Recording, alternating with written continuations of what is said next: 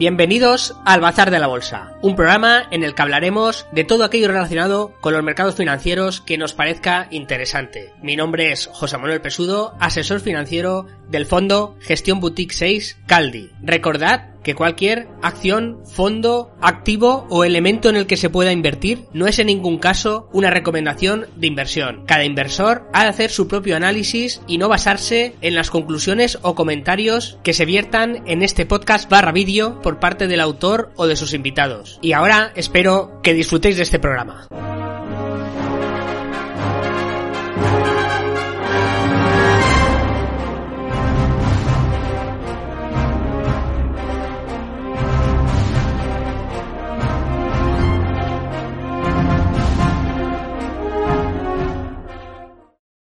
Y en el podcast de hoy quería ver o hacer una visión de cómo va la economía en general.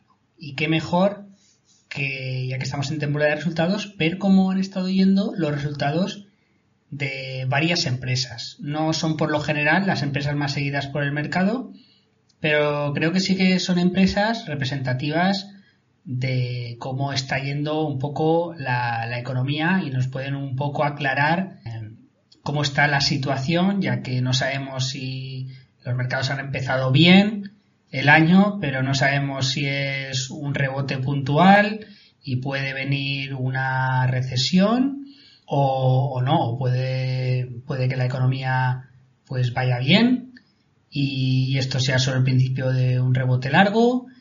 Ah, entonces, ¿qué mejor que, que ver un poco cómo les ha ido a las empresas el último trimestre y a cada uno que saque sus conclusiones. Así que vamos a ver una serie de empresas y vamos a ver cómo, les ha ido.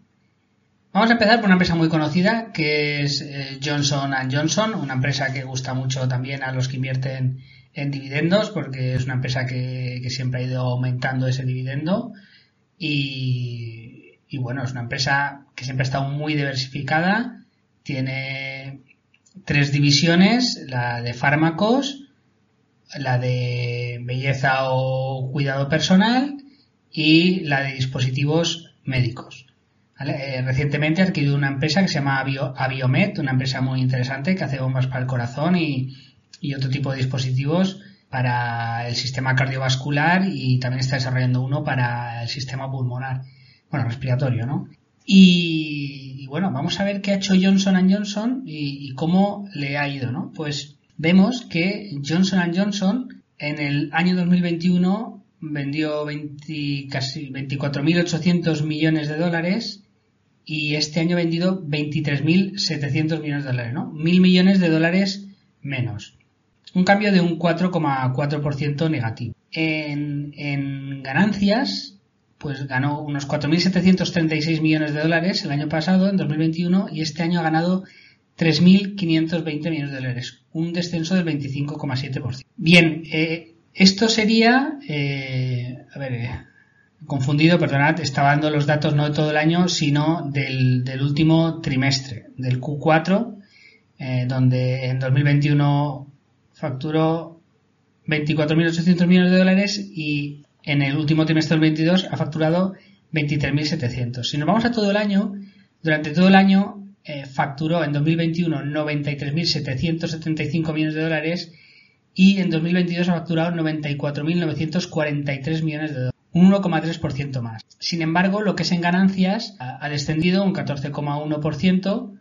Las ganancias, pues en 2021 ganó unos 20.878 millones de dólares y este año ha ganado 17.941 millones de dólares. Bien, ¿esto a, qué se debe? Bueno, em, ellos están viendo una menor demanda en el sector, eh, sobre todo de higiene corporal y belleza, y también les ha afectado el. porque ellos son propietarios de Janssen, y Janssen era una de las empresas que suministraba vacunas para el COVID. Entonces, eh, al no suministrar vacunas para el COVID, también han visto reducidos eh, sus ingresos, ¿no?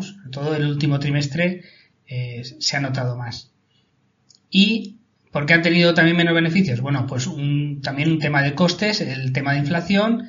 Eh, de hecho, ellos pues, pues venden un poco más, pero tienen pérdidas ah, y, sin embargo la inflación ha subido ¿no? respecto al año pasado. O sea, que es una empresa que no es que hayan sido unos resultados muy muy malos, ni siquiera podemos decir a lo mejor malos, pero eh, tampoco han sido buenos ni, ni espectaculares y, bueno, pues les ha hecho pupa, bastante pupa la inflación en este caso y, sí que ven un ligero descenso de la demanda en el último trimestre. Y esto lo veremos en, alguna empresa más, ¿no? Pues Johnson Johnson, que además recordad que el, CEO actualmente es un español, que es Joaquín Duato, que bueno, es hermano de Ana Duato, la, actriz esta de Cuéntame.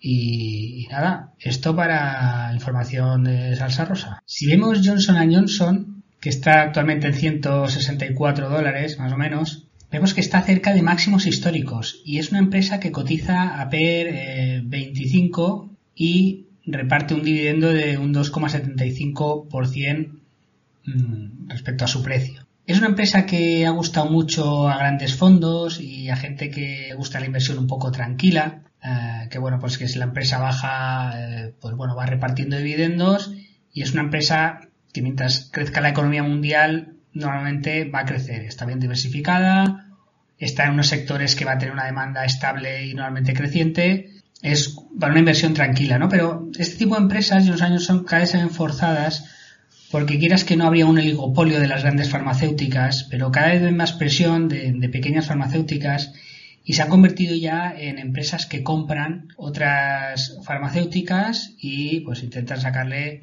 un beneficio a esa compra que han hecho, ¿no? Y el, ejemplo, en este caso Johnson Johnson, es a Biomed, ha pagado mucho dinero por la empresa porque barata Biomed, pero es verdad que ha comprado calidad. En este caso, además, Joaquín Duato era el que llevaba hasta ahora, hasta ser el presidente de la empresa, era el presidente de la división de dispositivos médicos. Por lo tanto, era una empresa que conocía, pero sí que es verdad que es una empresa que no la han comprado barata. Seguramente le saldrá porque es una empresa de muy alta calidad, tenía el mejor producto del mercado y además está desarrollando un producto con, mucho potencial en ventas. Y, también lo que se ve en este tipo de empresas, las grandes farmacéuticas que han aumentado mucho su deuda, ¿no? Ha aumentado más la deuda que el crecimiento en ventas o, ¿no? Y hay que tener cierto cuidado, pero bueno, aún así vemos que Johnson Johnson, a pesar de las caídas del mercado el año pasado y tal, pues es una de las empresas que está prácticamente en máximos históricos. Está en 165 dólares. los máximos históricos han estado en 180. Bueno, pues Johnson Johnson, una empresa que,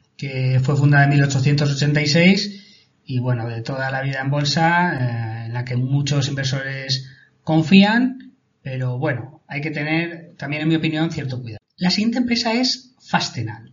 Fastenal es una empresa de suministros industriales. Es como parecida a 3M, pero vende sobre todo a, empresas. Y bueno, Suministros Industriales es una empresa que empezó vendiendo tornillería y arandelas, pero hoy en día vende todo lo que necesita una empresa, desde ropa de trabajo, a luminarias, a herramientas, a adhesivos, bueno, todo lo que necesita una empresa, pues Fastenal se lo vende, ¿no? De hecho, ha desarrollado unas máquinas de vending que pone en las empresas y las empresas ya se autosuministran. Bien, es una empresa que vemos que estaba cerca de 62 dólares en 2022 y ahora está en 48 dólares. La empresa ha bajado, aún así está per 25 y tiene rendimiento de un 3% eh, de dividendos. Y, y, es una empresa que también es parecida a Johnson Johnson, que le gusta a mucha gente porque está muy diversificada, tiene variedad de productos, vende en todo el mundo. Entonces, pues suele tener unas ventas bastante estables, pues el dividendo es fiable, el balance, bueno, pues es un balance robusto, eh, más robusto que el de Johnson Johnson. Y, bueno, es una empresa que, gusta también a los que hacen inversión tranquila, a los que gustan dividendos, aunque a lo mejor al europeo pues le lastra un poco y además tienes el riesgo de divisa, invirtiendo en Fastenal si no cubre la divisa. Y, bien, es una empresa a seguir porque como vende en todo el mundo y vende mucha variedad de producto, eh, también es un termómetro muy bueno para ver cómo le está yendo a las empresas. ¿Cómo le ha ido a Fastenal? Bien, pues Fastenal ha publicado resultados en línea con lo esperado. Se esperaba que vendiera 1.700 millones de dólares y ha vendido 1.680 millones. Y se le esperaba un beneficio por acción de 0,42 dólares y ha tenido un beneficio por acción de 0,43 dólares. La caída en la cotización ha sido de un 15,36% los últimos 12 meses. Bien, la presentación de resultados no ha sido especialmente interesante. Es una empresa que muchos están expectantes porque es de las primeras grandes en sacar resultados siempre es de que más temprano lo hace y claro, como es un muy buen termómetro para ver cómo está yendo la economía, pues ve bastante expectación. Los que presentan resultados lo saben, ¿no? Y a veces pues hacen eh, eh, comentarios irónicos en este sentido. Pero bueno, aquí a destacar lo mismo que el trimestre pasado, que, que ven que las ventas por internet cada vez van mejor, ¿no? El comercio electrónico cada vez les va mejor y están aumentando ventas y están muy contentos con ellos. Es un canal de ventas que está adquiriendo mucha fuerza y bueno, yo creo que esto es, interesante. Y, bueno, también dicen que, están experimentando también mucha, bueno, dura competencia eh, en los precios de varios productos que durante un tiempo no han experimentado. ¿Esto por qué? Bueno, pues porque simplemente no había suministro, ¿no? Se había cortado muchas veces la cadena de suministro y, y muchos productos que ellos vendían, que antes a lo mejor vendían muy poco y porque tenía mucha competencia, ahora durante unos meses han podido vender mucho, ¿no? Y ahora ven que esto ya, ya no es posible, ¿no? Entonces, han notado que en ciertos productos ya vuelve la competencia a hacerles pupa. ¿Y eso qué quiere decir? Bueno, lo que quiere decir es que lo que se dice la cadena de suministro, ¿no? Que durante dos años ha sido un dolor, un quebradero de cabeza para muchas empresas, parece que, se está relajando, ¿no? Esto lo he visto también en otras empresas que han presentado resultados y parece que la cadena de suministro para muchos sectores, eh, por fin, eh, si no solucionada, está en vías de solucionarse. Esto es importante para, el comercio mundial en sí. Esto es una empresa que, bueno, que muchos consideran que tiene muy buena gerencia y ellos preguntando a los gerentes regionales, eh, pues les han preguntado, ¿no? Cómo, cómo lo veían y, bueno, pues la respuesta en general ha sido que la fabricación relacionada con productos básicos y bienes de capital se mantuvieron saludables. Sin embargo, los productos que ellos tienen más orientados al consumidor, esos eh, ha descendido mucho la, demanda, ¿no? Que es la demanda discrecional, que algunas empresas ven que, es un poco lo que está descendiendo. Es una empresa que ahora mismo está por encima de ventas eh, del 2019 y bueno, en 2018 es una empresa que vendía 2.340 millones de dólares y hoy vende casi 7.000 millones de dólares al año.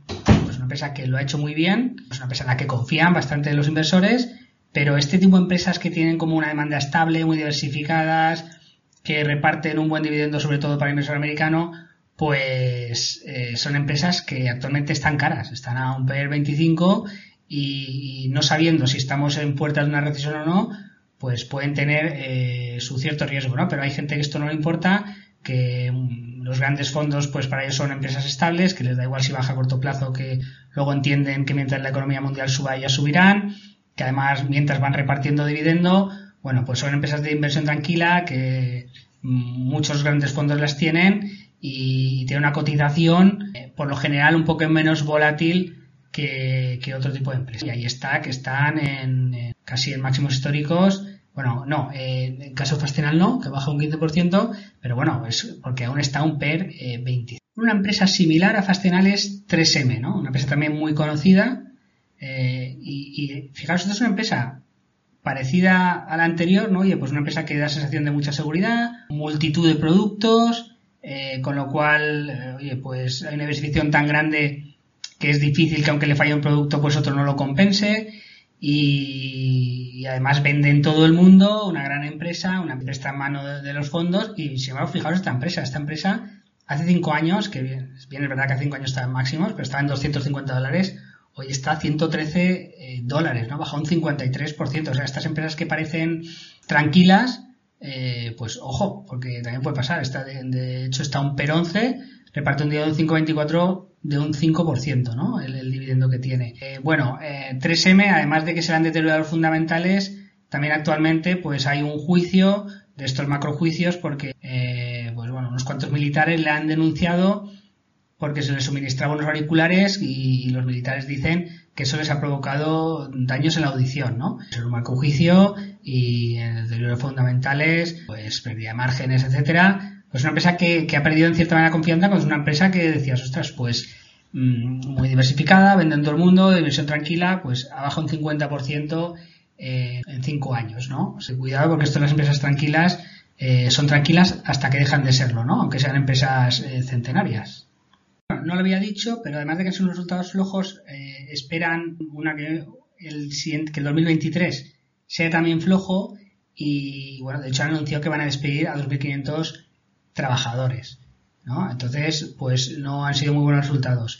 Pero, eh, por ejemplo, otra empresa, la que vamos a hablar ahora, que es Intel, pues Intel ha presentado unos resultados muy, muy malos, ¿no? Y mercado, al día siguiente la bajó casi un 8%, pero no la ha bajado más porque ya la había bajado. O sea, Intel es una empresa que hace dos años estaba en 65 dólares y ahora está en 28 dólares, ¿no? Ya el castigo ya, ya se había descontado. Pero bueno, aún así eh, lo va a tener difícil para remontar. ¿Y qué le ha pasado a Intel? Bueno, Intel es una empresa que durante muchos años ha estado facturando unos 18.300 millones de dólares al trimestre. Pues este último trimestre ha facturado 14.000 millones, o sea, un descenso de 4.300 millones de dólares. Vale, aquí habría que hacer una corrección porque vendió su división de memoria, ¿no? Pero eso le suponía al trimestre unos 1.200 millones de dólares. O sea, prácticamente ha bajado de 17.000 millones a 14.000 millones de dólares sus ventas. Bien podríamos decir, oye, que durante la pandemia pues hubo mucha demanda de ordenadores, de nube y estos 18.000 dólares era por eso, ¿no? Pero ya venía de antes, o sea, esta facturación. De hecho, en, en la pandemia sus competidores subieron eh, mucho, tanto Nvidia como AMD, si Nvidia decimos que es competidora, y Intel no lo hacía, ¿no? Y entonces ya, ahí había preocupación, pero bueno, como era un sector que iba volando y, sus productos, pues quieras que no, son mm, tecnológicamente muy avanzados, pues muchos no teníamos preocupación, pero sin embargo, al final eh, ha acabado pasando pues el mal escenario. Y aquí estamos con una empresa que facturaba 18.000 millones de dólares y en el trimestre y ahora te factura 14.000. Imaginaos lo que es un descenso, ¿no? De 4.000 millones de dólares por trimestre. Claro, una empresa que facturaba 80.000 millones de dólares al año ahora factura 63.000. Eh, aún así, eh, ¿qué pasa? Que las divisiones de Intel son las ventas de microprocesadores que van dentro de los ordenadores, las de microprocesadores que van en los centros de datos y claro, la de los ordenadores le han bajado si comparamos este trimestre con el del 2021, pues ha bajado un 36%, en servidores ha bajado un 33% las ventas, en, en, en red, ¿no? En dispositivos para la red, para el funcionamiento de la red, se ha mantenido plana, más o menos ha bajado un 1%, pero se ha mantenido plana, pero claro, estamos hablando de que entre ordenadores y centros de datos factura 10.000 millones y la red son 2.000 millones. En tarjetas gráficas ha aumentado un 1%. Tarjetas gráficas es un producto relativamente nuevo para Intel porque Intel lo que suministraba para los ordenadores era como un microprocesador y ahí estaba integrada la CPU y la tarjeta gráfica, ¿no? Pero si querías algo potente, la mayoría de ordenadores pues tenían su CPU Intel y una tarjeta gráfica de Nvidia. Y eh, bueno, pues Intel ahora ha empezado ya también a intentar hacer la competencia a Nvidia con las tarjetas gráficas. Pero bueno, ha sido una subida de un 1%, bastante discreta. ¿Esto por qué es? Porque las tarjetas gráficas, bueno, más que las tarjetas gráficas, los microprocesadores mm, de, gráficos tienen una arquitectura, ¿no? Sus, circuitos están dispuestos de manera diferente a los de la CPU. ¿Y, qué pasa? que esta arquitectura, como la llaman, ¿no? La disposición como están los circuitos dentro de, los microprocesadores, la hace ideal para tratamiento de imágenes, ¿no? Por eso siempre se le llama tarjetas gráficas, ¿no? Porque es para procesar los gráficos y trabajar con los gráficos. Pero es que da la casualidad de que también es la arquitectura ideal para ah, la inteligencia artificial. Y, esto es lo que está experimentando ahora un boom muy grande y es aquí Intel donde, donde quiere coger también eh, trozo de mercado, ¿no? Y por eso ha empezado a desarrollar con seriedad las tarjetas gráficas que antes era pues como algo que no era muy importante, era como solo para los videojuegos. Bueno, además está su sistema de fundición, así como Taiwan Semiconductor eh, fabrica para Apple o Samsung también fabrica para, para Apple y, para automoción y para otras empresas, pues Intel también quiere ese mercado, ¿no? Y ha empezado, quiere empezar a fabricar para otros, ¿no? Porque, por ejemplo, Amazon o Google quieren mm, diseñar sus propios microprocesadores para sus procesos Tener, no tener una CPU generalista, que es lo que vende Intel, sino tener una CPU o un acelerador gráfico o un microprocesador que haga otra función diseñado por ellos para unas funciones específicas que ellos quieren. Pero claro, una fábrica es algo que una fábrica de microprocesadores te puede costar entre 10.000 y 20.000 millones de dólares, tiene personal muy específico y no sería eficiente seguramente que se montara una propia Amazon o Google o Apple, ¿no? Entonces se la mandan a fabricar a otros como Taiwan Semiconductor, como Samsung o eh, como Intel donde quiere entrar. Intel ha subido un 30%, pero bueno, aún así, de una facturación de 14.000 millones, estamos hablando de 300 millones de, dólares, ¿no? Muy poquito. Y bueno, lo que ha subido un 60% es Mobileye, ¿vale? Mobileye, para, para explicarme, es el competidor del autopilot de, Tesla, ¿no? Y, pero es, es un sistema de asistencia a la conducción que está implantado en varios modelos de varias marcas. ¿eh? Y bueno, pues eh, está creciendo y, de hecho mm, es curioso porque el microprocesador no lo fabrica Intel. Este lo fabrica una empresa europea que es ST Microelectronics, que es medio italiana, medio suiza, no sé, también tiene capital luxemburgués o algo así. Y, bueno, pues eh, también le ha ido bastante bien en bolsa últimamente, ¿no? Parece que está recuperando el, mercado de la automoción. Eh, pero bueno, claro, al final los grandes mercados son los ordenadores y los centros de datos y esto es lo que le ha ido mal a, a Intel, ¿no? Y por eso le, está yendo mal. Intel podrá recuperarse o no, porque Intel ahora el problema que tiene es que AMD, su principal competidor para CPUs, hace mejores dispositivos y además consume menos energía. Mm, pues lo tiene bastante mal porque para recuperar eso acaba de sacar unos modelos y veremos a ver si es capaz de competir. Y con Nvidia pues aún estamos muy lejos. Ah, entonces, claro, es, es una empresa que primero está obligada a invertir para recuperar competitividad. Con lo cual se ve a ver los márgenes eh, muy erosionados. ¿Cuál es la esperanza de Intel? Bueno, la esperanza es que es una empresa de capital intensivo y fabricación muy especializada con altas barreras. Esto quiere decir que al final, mm, al final hoy Intel como fundición eh, hay casi un oligopolio mundial, que son Samsung, Taiwan Semiconductor e Intel, porque AMD y Nvidia, los grandes competidores de Intel, no tienen fábrica. Se lo fabrica o bien Samsung o TSMC o no podríamos ser Global Foundries pero no tienen fábrica, ¿no? Y esto sí que lo tiene Intel. Entonces, Intel por ahí a lo mejor puede acabar escapando, pero estamos hablando de una reconversión muy cara y que solamente llevará años. También se espera alivio de stock, ¿no? Como hubo tantos problemas de suministro, no había microprocesadores, por ejemplo, para las consolas, no había tarjetas gráficas porque muchos también las utilizaban para las criptomonedas, pues muchas, muchos distribuidores compraron un montón de tarjetas gráficas, de microprocesadores, eh, de placas base y ahora no las pueden sacar con rapidez, no acumularon por si había otra vez problemas para tenerlas y ahora están aliviando el stock. Entonces cuando se alivie, pues a lo mejor recuperan las, las ventas. Además, la inteligencia artificial, ¿no? Por ejemplo, ChatGPT y todo lo que estamos viendo, eh, aunque se llame inteligencia artificial, la verdad es que calculan a lo bruto, calculan con el cuento de la vieja, pero como lo hacen a velocidad de la luz, pues parece que sean muy, muy inteligentes, ¿vale? Pero al final está haciendo el cuento de la vieja. Esto quiere decir que consumen mucho, mucho recurso y, esto seguramente va a condicionar a que se necesite mucho microprocesador, ¿no? Y bueno, pues Intel eh, está ahí eh, en esa carrera. Y además hemos visto que hace CPUs, hace tarjetas gráficas, pero también hace dispositivos para, para, para la red, ¿no? Pues, eh, por ejemplo, hace dispositivos para que pueda funcionar el sistema del 5G, también lo que se llama el, bueno, el, el Edge, ¿no? Que es eh, pues, pues muchas veces tú necesitas un procesador de datos eh, antes de enviarlos a la nube, ¿no? O para filtrar los datos o para que la respuesta del equipo sea más rápido y no haya esta latencia. Bueno, pues aquí está Google bastante fuerte, ¿no? Y de repente, oye, pues ya en centros de datos factura 4.300 millones de dólares en un trimestre y en, Network factura 2.000, ¿no? Ya es la mitad. Bueno, ya empieza a ser una división eh, muy importante, ¿no? De hecho, veremos como AMD también esta división ha subido una barbaridad. Y bueno, eh, además, Intel, bueno, al final la clave está en, ver si será capaz de, competir haciendo buenos productos contra AMD y, Nvidia, ¿no? Bueno, veremos. Entonces, eh, Intel lo, tiene, pues no lo tiene nada fácil. Yo creo que es una empresa que, seguirá. A lo mejor es un buen momento para. Esto no es una recomendación de inversión, ¿no? Pero, eh, no sé, vender puts o, no, o comprar renta fija de Intel, porque no creo que sea una empresa que vaya a quebrar, pero es una empresa que la cotización puede ser muy volátil, puede sufrir mucho y es momento casi más de ser bonista que, a lo mejor de estar en la acción, ¿no? miremos, por ejemplo, además, la previsión que dan para el primer trimestre.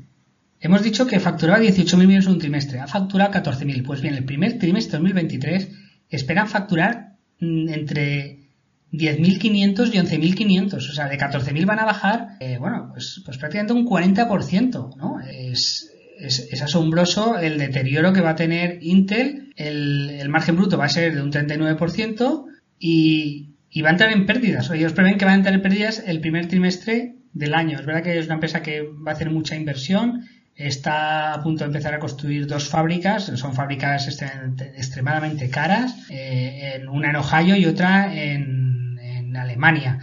Ah, bueno, todo esto le va a penalizar, eh, además está pues renovando equipos y procesos para poder competir con AMD. Entonces, eh, bueno, pues es una empresa que ahora eh, está en un downtown, ¿no? Que llaman, pero ya veremos si, lo consigue, o sea, si consigue mm, girar la situación y poder competir de tú a tú y ganar dinero y, bueno, pues ya lo veremos. Yo confío en que sí, pero puede ser un proceso bastante largo. ¿Pero es el mercado o es Intel la que lo está haciendo mal?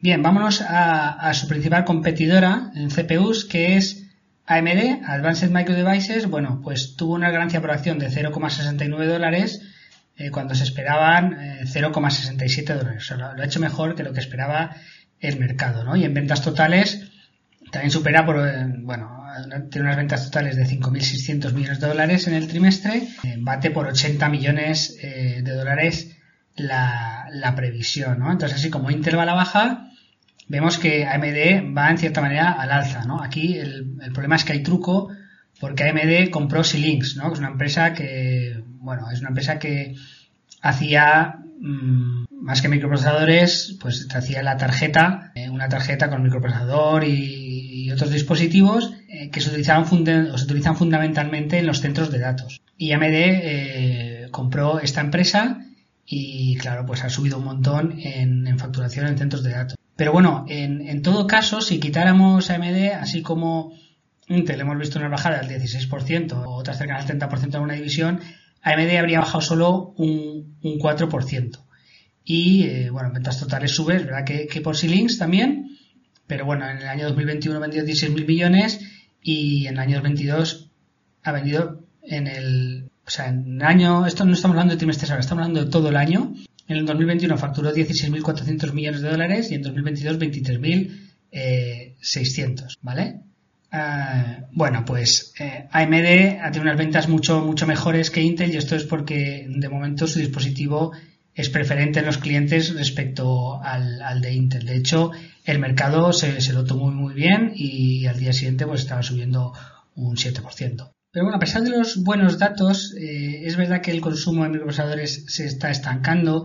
De hecho, los últimos dos trimestres han sido planos y las ventas han sido menores que en el segundo trimestre de 2022, incluso que el primer trimestre de 2022, ¿no? Aún no es buena la comparación año a año, pero ya veremos el siguiente, ¿no? Y recordemos que si le quitas links, pues las ventas eh, han reducido un 4%.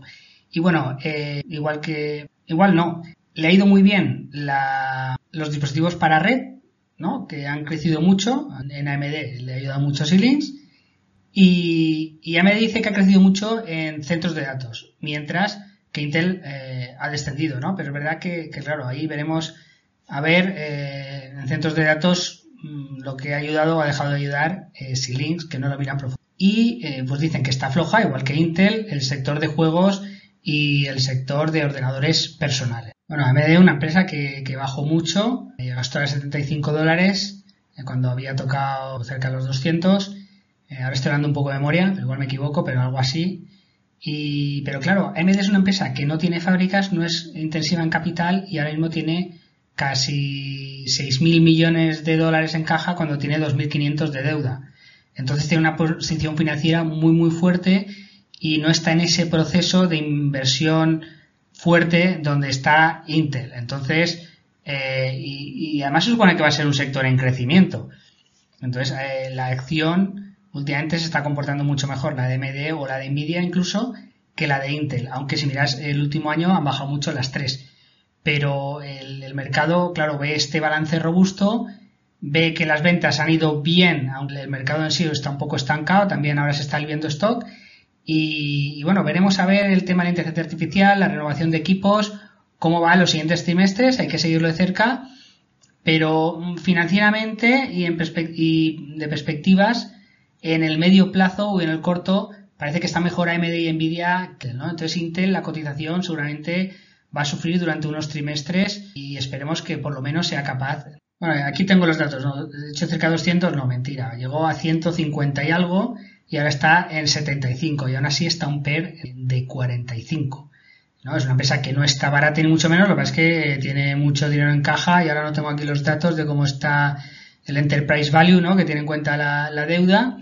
Eh, seguramente bajaría ese PER, pero es una empresa que en todo caso barata, barata no está y puede puede ser que, sí, que el sector crezca mucho o, puede ser que no, ¿no? Y puede ser que a lo mejor Intel además eh, con los nuevos dispositivos que ha sacado pues ya mm, AMD incluso le coma en mercado. Entonces, eh, bueno, pues es una empresa que, que parece que hay buenas perspectivas, pero son empresas que hay que seguir muy de cerca porque el escenario te cambia más rápido de lo que puede parecer a, priori. De todas maneras, eh, diríamos que el sector de semiconductores, eh, ahora este podcast que un poco va de mirar cómo está la economía viendo los resultados de las empresas, diríamos que la economía está floja porque han bajado mucho las ventas si miramos Intel, sin embargo en AMD vemos que eh, se han mantenido conforme lo esperado, aunque, aunque han bajado, pero no es ese descenso tan brusco que, que vemos en Intel. Y a ver, desviándonos un poco del sector, pero no mucho, vamos a ver cómo le ha ido a Logitech. Logitech hace periféricos, teclados, ratones, auriculares, cámaras, también incluso hace algún, algún dispositivo electrónico. Bueno, vamos a ver cómo le ha ido y lo que dicen en la presentación de resultados. Bueno, Logitech, no voy a entrar en datos, pero fueron muy decepcionantes, ¿no? Y, al final, Logitech, eh, ¿qué ha pasado? Bueno, ellos dicen que, bueno, pues las condiciones macro, que el, consumo está débil, que además les ha afectado la, inflación y bueno, eh, pero al final no hay que buscarle tres pies al gato. Logitech es una empresa que subió mucho, mucho en ventas por la pandemia, todo el mundo se equipó con ordenadores, todo el mundo pues, necesitaba un teclado, un auricular, una cámara, una webcam, ¿no? Los, eh, la gente se compraba iluminación, compraban todos estos periféricos para poder trabajar desde casa y bueno, pues la pandemia un poco entre comillas se ha acabado y además la gente hizo una gran compra y ahora ya no necesita comprar hasta dentro de un tiempo. Entonces, eh, ha visto que hasta que se alivie eh, el inventario ¿no? de, las personas tienen en su casa, pues ha visto muy disminuida su, su demanda. ¿no? Y esto es lo que ha pasado, que ha tenido una demanda muy fuerte y ahora pues van a sufrir eh, esta escasez de ventas. ¿no? El dólar fuerte además tampoco les ha favorecido, ¿no? La inflación y la baja confianza del consumidor, pues a todo esto achacan ellos sus, resultados. Pero bueno, en todo caso vemos que aquí este sector, pues, pues mal, ¿no? Las, ventas también están descendiendo. Bien, eh, bueno, yo creo que no voy a entrar en datos, pero bueno, pues las ventas netas les cayeron un 17%, los márgenes brutos disminuyeron en comparación con el año pasado un 38%, y claro, esto es una empresa que vive mucho de los juegos, ¿no? Y ven que en esa categoría de productos cayeron un 10% y también, eh, bueno, de las reuniones virtuales, ¿no? las reuniones eh, donde se utilizan esas cámaras, esos periféricos, pues también les cayó un 16%. Y bueno, lo que dicen que esperan un 2023 eh, flojo, ¿no? esperan que eh, los ingresos de todo el año 2023 disminuían entre un 13% y un 15% en moneda constante respecto a este año. recordemos que este año ya ha bajado, ¿no? Respecto al año pasado. Eh, bueno, pues yo creo que hasta que la gente empiece a renovar sus equipos y una vez pasada la pandemia, bueno, pues, pues Logitech un poco tendrá que ajustar sus costes y también es una empresa que necesita innovar mucho porque hay mucha competencia y bueno, veremos, ¿no? Es una empresa que también está en, claro, en juegos también está en los simuladores, o sea, hacen volantes para carreras y todo esto. Y bueno, pues ven que esto baja, pues claro, lo de la pandemia, la gente ya no está tanto en casa y, les bajan las ventas. Bueno, otra empresa que, que ha presentado resultados. Estoy grabando el 1 de febrero, ¿no? Esta semana eh, presentan Google y, y todas estas, pero bueno, no, no va a dar tiempo. Y bueno, como estas además también están muy comentadas, pues no hace falta que las comente yo también. Pero bueno, otra esta sí que es muy conocida también, que es McDonald's. McDonald's es muy interesante porque es una empresa que es muy resistente a las crisis por lo general, porque además cuando la gente ahorra, pues claro, hay mucha gente que, ni siquiera puede ahorrar y a lo mejor no puede permitirse ir al McDonald's. Pero mucha gente, cuando viene una crisis, pues a lo mejor no viaja, no gasta tanto y, y acaba ahorrando, ¿no? Como ha pasado en estas crisis recientes y ese dinero que no va destinado a sus viajes o a ciertos caprichos, al final muchas veces acaba gastado, eh, pues vámonos al McDonald's con los niños o vámonos a la peluquería, o vámonos. Y entonces lo que es el comercio local muchas veces se ve eh, beneficiado, ¿no? Eh, McDonald's, pues, tiene unos precios económicos y se le considera muy resistente a, las crisis, ¿no? Pues la gente en vez de cenar al restaurante tal, pues si tiene niños y tiene que gastarse mm, el dinero en varios menús, pues no tiene más remedio a lo mejor que ir a McDonald's, ¿no? Y esto a veces le acaba beneficiando y de hecho McDonald's pues ahora mismo está en máximos históricos, ¿no? O sea, vemos que han bajado mucho los mercados un 20%. Bueno, pues McDonald's, una empresa que está en máximos históricos. Ahora, está un PER 33 y un rendimiento dividendo del, del 2,27. ¿Cómo le ha ido los resultados? Bueno, ha batido expectativas, ¿no? Eh, se esperaba un beneficio por acción de, de 2,46 y ha tenido un beneficio por acción de 2,59, ¿no? Y facturó 5.930 millones de dólares eh, pues superan 180 millones de dólares las, las previsiones. Mm. Aún así es un 1,2% las ventas menores que, el año pasado. Pero bueno, pues son resultados comparados con otras empresas que hemos visto, pues relativamente muy buenos y el hecho es que está en máximos históricos. Lo que pasa es que está, está cara, ¿no? Pero bueno, es una empresa también, como hemos hablado, como Fastenal o como Johnson Johnson o en su día 3M, ¿no? Que le gustaba mucho a los fondos grandes las tienen ahí, están tranquilitos. Lo que pasa es que, claro, aquí en cuanto las cosas empiezan a ir mal, los fondos empiezan a salir, se puede caer pues un 50% en 5 años como le ha pasado a, 3M, ¿no? Pero bueno, McDonald's ahí está, máximos históricos, una empresa que la gente por lo general está muy tranquilos. Y, las ventas pues le han ido bastante bien, pues estables, ¿no? Eh, una demanda bastante estable, resistente a la crisis, es lo que tiene McDonald's, pero estamos en máximos históricos. Si hubieras invertido el primer día que empezó a cotizar, que aquí parece que pues ahí los 80 por ahí, a principios de los 80, pues ahora tendrías una reversión de 11.425%, ¿no? O sea, ha subido un 11.425% la acción, está en máximos históricos, McDonald's. Bueno, otra empresa que no sigo mucho, pero es Caterpillar. Pues Caterpillar hace pues excavadoras, maquinaria para obra civil, pero bueno, pues también para el sector de perforación de petróleo, etcétera. Y bueno, ¿cómo le ha ido a Caterpillar? Pues Caterpillar ha, tenido una ganancia por acción de 3,86, ¿no? Se esperaba casi 4, un poquito más de 4, o 3,86. Eh, sin embargo, ha facturado más de lo que se esperaba, ¿no? Ha fallado en los beneficios por acción, pero ha facturado 760 millones más de lo esperado, ¿no? Ha facturado 16.600 millones de, de, dólares. Resultado de Caterpillar, ¿no? Que, oye, pues puede haber una recesión, la obra se puede, o la minería se puede ver afectada, no comprarán equipo, pues Caterpillar se podría pensar que si estamos esperando una, una, uh, una recesión, pues los inversores estarían cautos y no estarían tomando posiciones. Bueno, pues Caterpillar está otra que está en máximos históricos. ¿no? Eh, aquí estamos eh, a máximos históricos, a un PER 18, está más barata que McDonald's y un rendimiento por dividendo del 1,9%. Eh, bueno, pues aquí estamos con Caterpillar. Yo creo que está cara para cómo está la situación, pero mira, eh, aquí estamos, en máximos históricos, a pesar de, que el año pasado, pues, el Nasdaq bajó un 30 y el Dow Jones Industriales pues bajó casi un 20, ¿no? Pero bueno, de momento no ha habido un descenso de ventas en Caterpillar, es en línea con lo esperado, así que vemos, ¿no? El sector semiconductores sí que ha habido una bajada fuerte, pero vemos que McDonald's más o menos ha mantenido, Caterpillar se, ha mantenido, uh, pues Fastenal también más o menos ha mantenido, o sea que, pues, esto es como siempre, pues va, va un poco por, sectores. Una empresa, bueno, esto es una empresa que es medio finlandesa, medio sueca, que se llama Stora Enso. Stora Enso es una empresa que tiene bosques, los explota y, saca un montón de productos de, la madera. Y un poco la tesis de inversión de esta empresa es que se está declarando la guerra al plástico y, cómo vamos a sustituir los, los platos de plástico, el, por spam, las pajitas, las cucharillas, los envases, pues no queda otra que con cartón, ¿no? Aunque ya mm, igual se ponen hasta duros con esto, ¿no? En Francia quieren sacar una ley para, para evitar que, haya mm, tanto producto desechable, aunque sea de cartón, ¿no? Y, pero bueno, un poco esta sería la triste, pero es una empresa también, una empresa centenaria, y, pero es una empresa que está per 6, ¿no? Porque está tan barata. Bueno, es una empresa que tenía bosques en Rusia y ha tenido que salir de ahí eh, un poco corriendo y además una empresa que hasta ahora era mm, fabricaba mucho papel, ¿no? Y el papel, eh, siempre se había dicho que el papel iba a ir a menos, ¿no? Por el tema de las pantallas, pero al, final iba más, ¿no? Porque al final es es casi más fácil imprimir y a mucha gente le parece más cómodo utilizar el papel que, la pantalla, pero parece que esta tendencia ya un poco se está revirtiendo.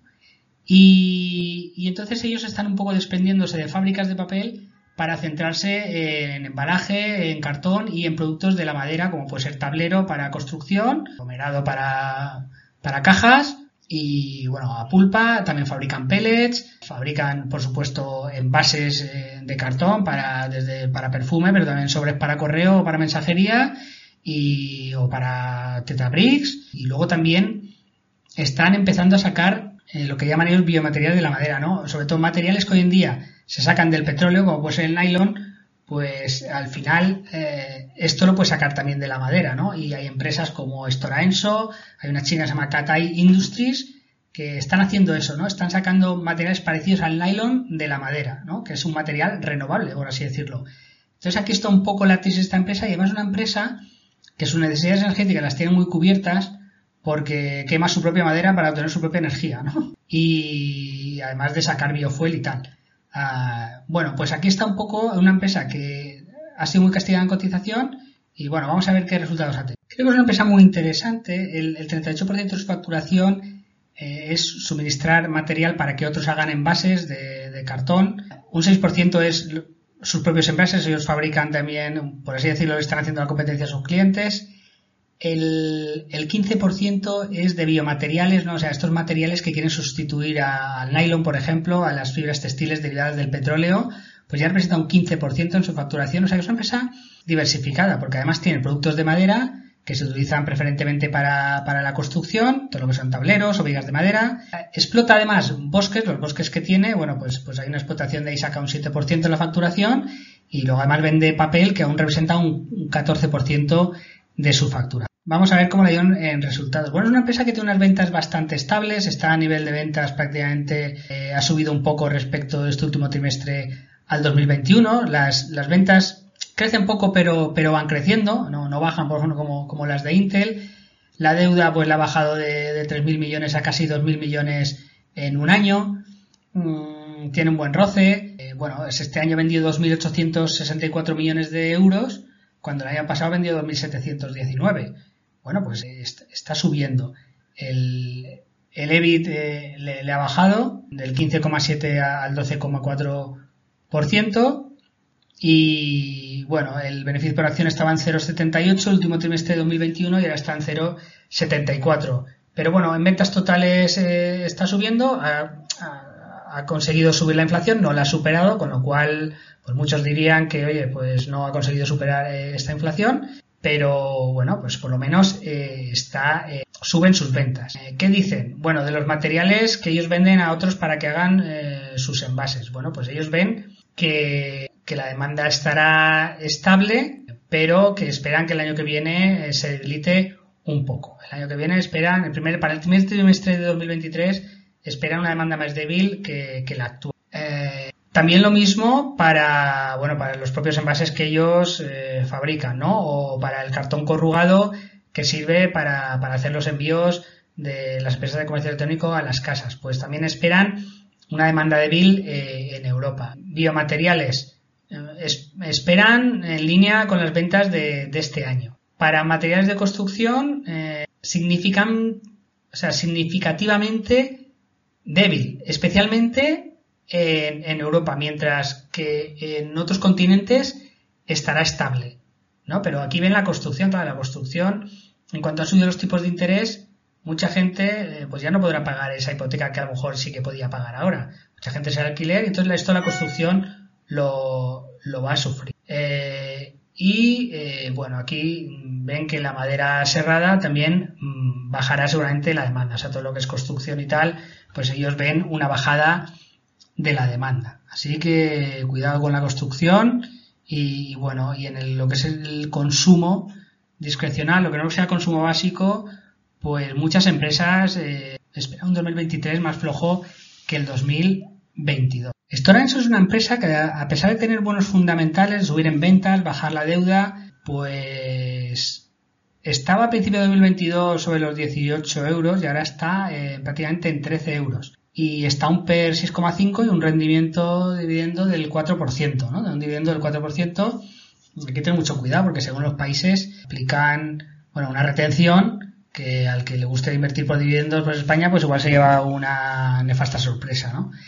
Pero bueno, es una empresa que, creo que está en la relación correcta, esto no es en ningún caso una recomendación de inversión y sin embargo está castigada por el mercado y bueno, pues ha dado este año espera que sea más débil que el anterior. Volvemos al sector salud, ¿no? Antes hemos visto Johnson Johnson, pero hoy ahora vamos a ver Philips, pero Philips son sobre todo dispositivos médicos, ¿no? No tiene la división de fármacos o de higiene personal como tiene Johnson Johnson. Bien, el, han tenido una ganancia por acción que ha sido el doble de la esperada y, han vendido 5.400 millones de dólares eh, de, euros en el trimestre, un casi un 10% más que, el año pasado. Vemos que, ha ido bastante bien. Eh, lo que pasa es que ellos, eh, como ven el, este año, ¿no?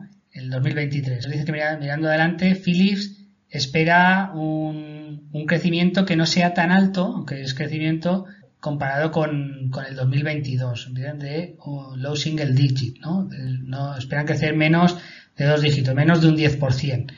Eh, consideran que la demanda de consumo se va a frenar. Recordemos que Philips sí son dispositivos médicos, pero también puede vender desde cepillo de dientes a maquinillas de afeitar, eh, todo esto, ¿no? Entonces sí que tiene algo para consumo. Ah, entonces ellos ven que va a ser la demanda más débil y esperan un comienzo del año pues, pues débil en, en la demanda. Entonces por eso pues el mercado pues tampoco lo subió mucho y pues estos han sido los resultados de Philips que han sido buenos, pero también esperan un 2023 más flojo que el 2022 y todo el primer trimestre. Esto vemos que muchas empresas de, consumo lo, esperan. Y aquí permitidme que haga un paréntesis, eh, hablar un poco de, de otra cosa pero relacionado con los dispositivos médicos. Últimamente ha habido mucho furor con ChatGPT, la inteligencia artificial, que sabe hacer dibujos, que sabe escribir textos, que sabe responder preguntas, pero la verdad es que también se lleva mucho tiempo hablando de la inteligencia artificial aplicada a, la salud y es algo que se lleva mucho tiempo hablando y parece que no hay nada, ¿no? Entonces, ¿cómo está la cosa? Bueno, pues en 2022 las autoridades sanitarias estadounidenses aprobaron 91 dispositivos, no los aprobaron, sino que aprobaron eh, ponerlos en estudio, ¿no? Que empezaron a hacer ensayos con, ciertos dispositivos que aplican la inteligencia artificial. Eh, bien, de estos dispositivos, tres cuartos son para radiología. Claro, diagnosis de, imágenes. Viendo la imagen, pues hay diferentes artículos que radiólogos eh, artificiales más buenos que, los humanos, ¿no?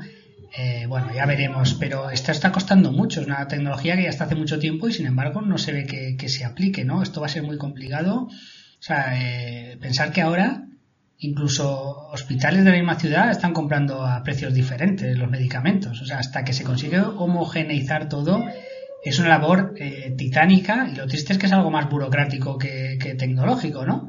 Pero es así como estamos y, bueno, Vamos, que tres cuartos para, para radiología. En otras áreas, un 11% es para cardiología, que al final pues es análisis de cardiogramas, por así decirlo, ¿no? Y, luego eh, también hay eh, para hematología, para neurología y oftalmología, pero ya es una cosa bastante menor. O sea, sobre todo cardiología y radiología, que es donde tiene mucho sentido en un principio. La empresa que más dispositivos tiene para que la prueben es General Electric Healthcare, ¿no? Eh, curiosamente. Luego le sigue Siemens y luego Philips, ¿no? Un poco eh, porque hemos eh, hablado de esto. Y luego hay una empresa que se llama Path AI, ¿no? Como el, sendero o el camino de la inteligencia artificial, podría ser el nombre, que em, colabora con empresas como Bristol Myers, como GlaxoSmith, como Roche. Y en agosto de 2022 la FDA aprobó la plataforma de patología digital de la empresa EyeSight DX, ¿no? O sea, mm, para el diagnóstico primario en entornos clínicos. O sea, eh, es que es verdad que, o sea, es que la tecnología para hacer cierto triaje, ¿no? Cuando llegamos a urgencias, por ejemplo, pues podría ya estar, o incluso cuando llegamos a atención primaria, ah, podría haber un dispositivo que empezara a tomarnos los parámetros y, solo analizando la pena de los ojos o nuestra temperatura, nuestra frecuencia cardíaca X, podrían diagnosticarte cosas que, a lo mejor eh, al médico o al enfermero se le pasan por alto, ¿no? Y, esto está tardando mucho en llegar y, en implantarse y por lo que se ve aún va, aún va a tardar mucho, ¿no? Pero por ejemplo ya hay grandes empresas que están colaborando con, startups, por así decirlo, de, del estilo de Eyesight DX para, para, empezar pues con la investigación exploratoria y clínica de desarrollo de, fármacos, porque no es solo para el diagnóstico primario, sino también para el desarrollo de, fármacos en oncología y en inmunología, ¿no?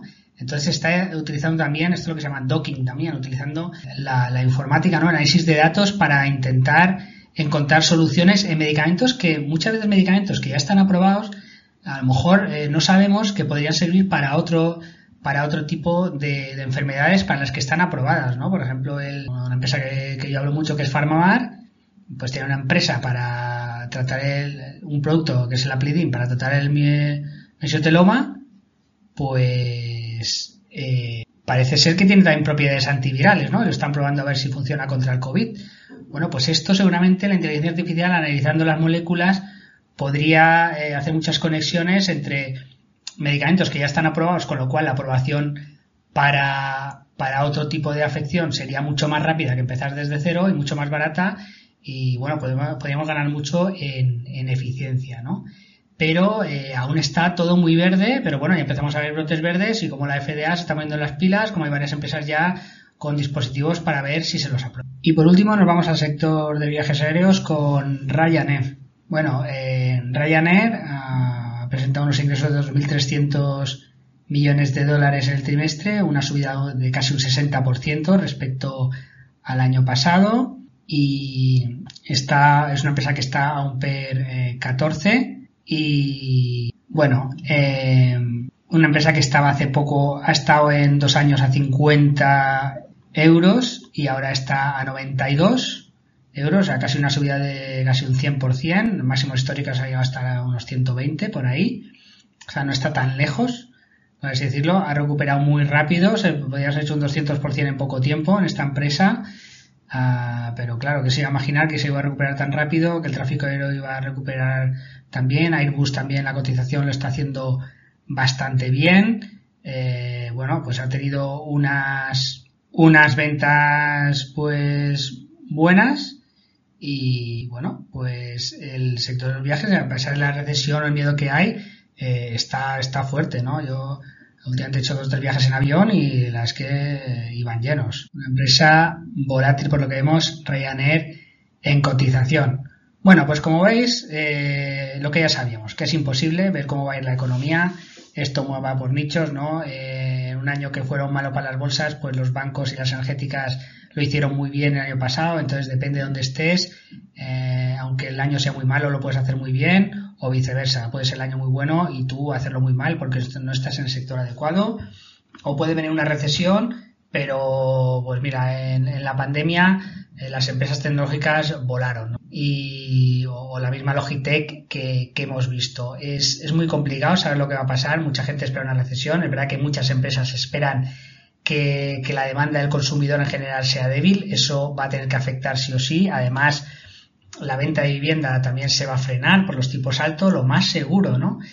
Pero luego, a la vez, eh, la energía ha bajado últimamente en precio. Pues vemos el caso de España, ¿no? Donde ya las renovables han llegado a superar al gas. De hecho, en, en momentos eh, puntuales, bueno, esto ya llevan haciéndolo bastante tiempo, mm, pero la, energía se puede abaratar entre las renovables y el hidrógeno bastante más rápido de, de lo que pensamos. Y, y, la tecnología es deflacionaria, ¿no? Entonces, podemos esperar una recesión, pero luego aguantar mejor de lo que esperamos. Cuando estamos en el ojo del huracán, la, bolsa empezar a subir porque ya descuentan que estamos eh, en, lo más bajo y, y, la bolsa siempre se adelanta. Entonces, cuando tú esperas que haya recesión, a lo mejor la bolsa pues ya lo tiene descontado y empieza a subir pensando que de ahí vamos a salir o cualquier buena noticia ya eh, las manos fuertes empiezan a invertir. Es verdad que el institucional ahora mismo tiene mucho en liquidez.